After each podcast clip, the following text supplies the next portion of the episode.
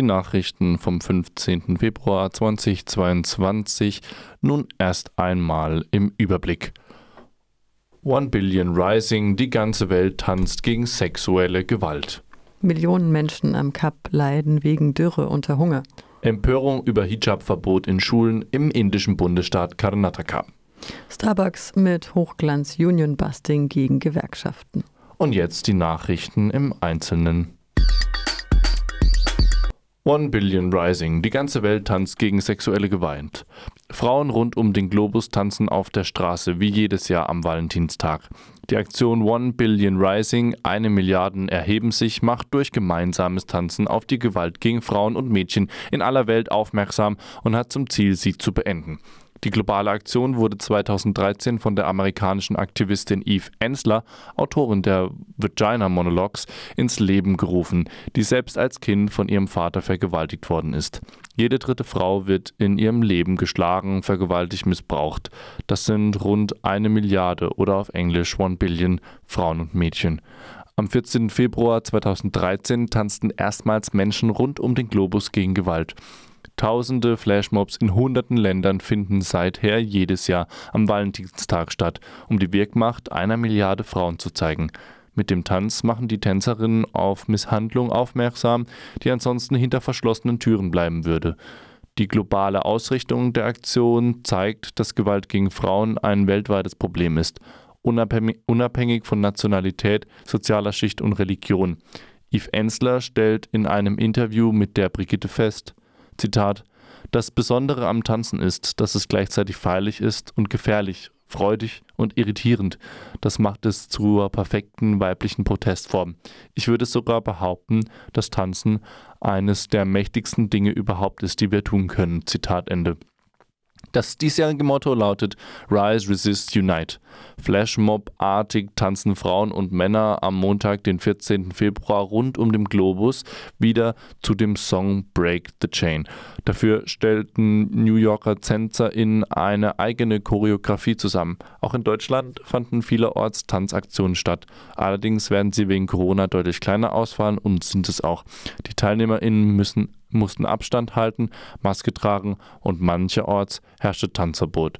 In Freiburg gab es keine Aktion. Millionen Menschen am Kap leiden wegen Dürre unter Hunger.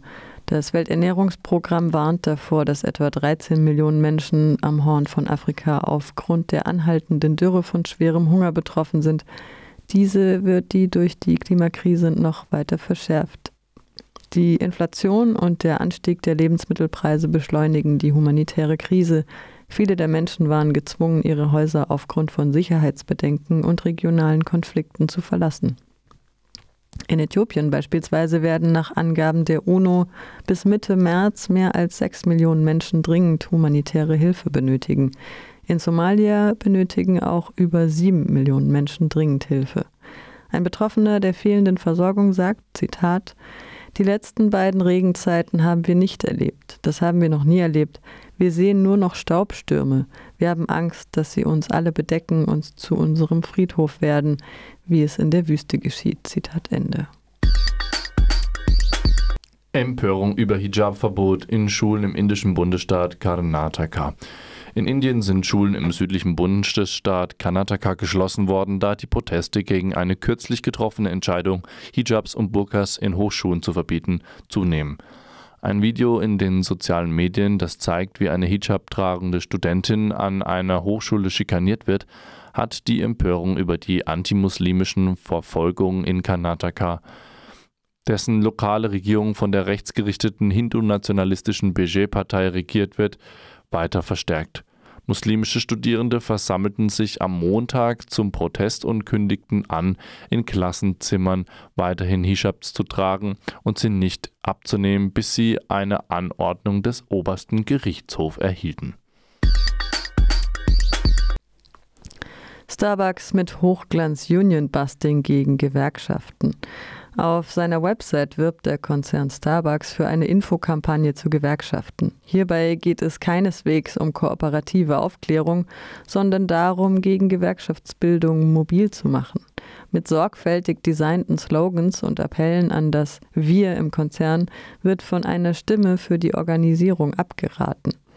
Die Partnerunternehmen der Kaffeekette schreiben, Zitat, je besser wir informiert sind, desto besser sind unsere Entscheidungen. Deine Stimme zählt. Zitat Ende.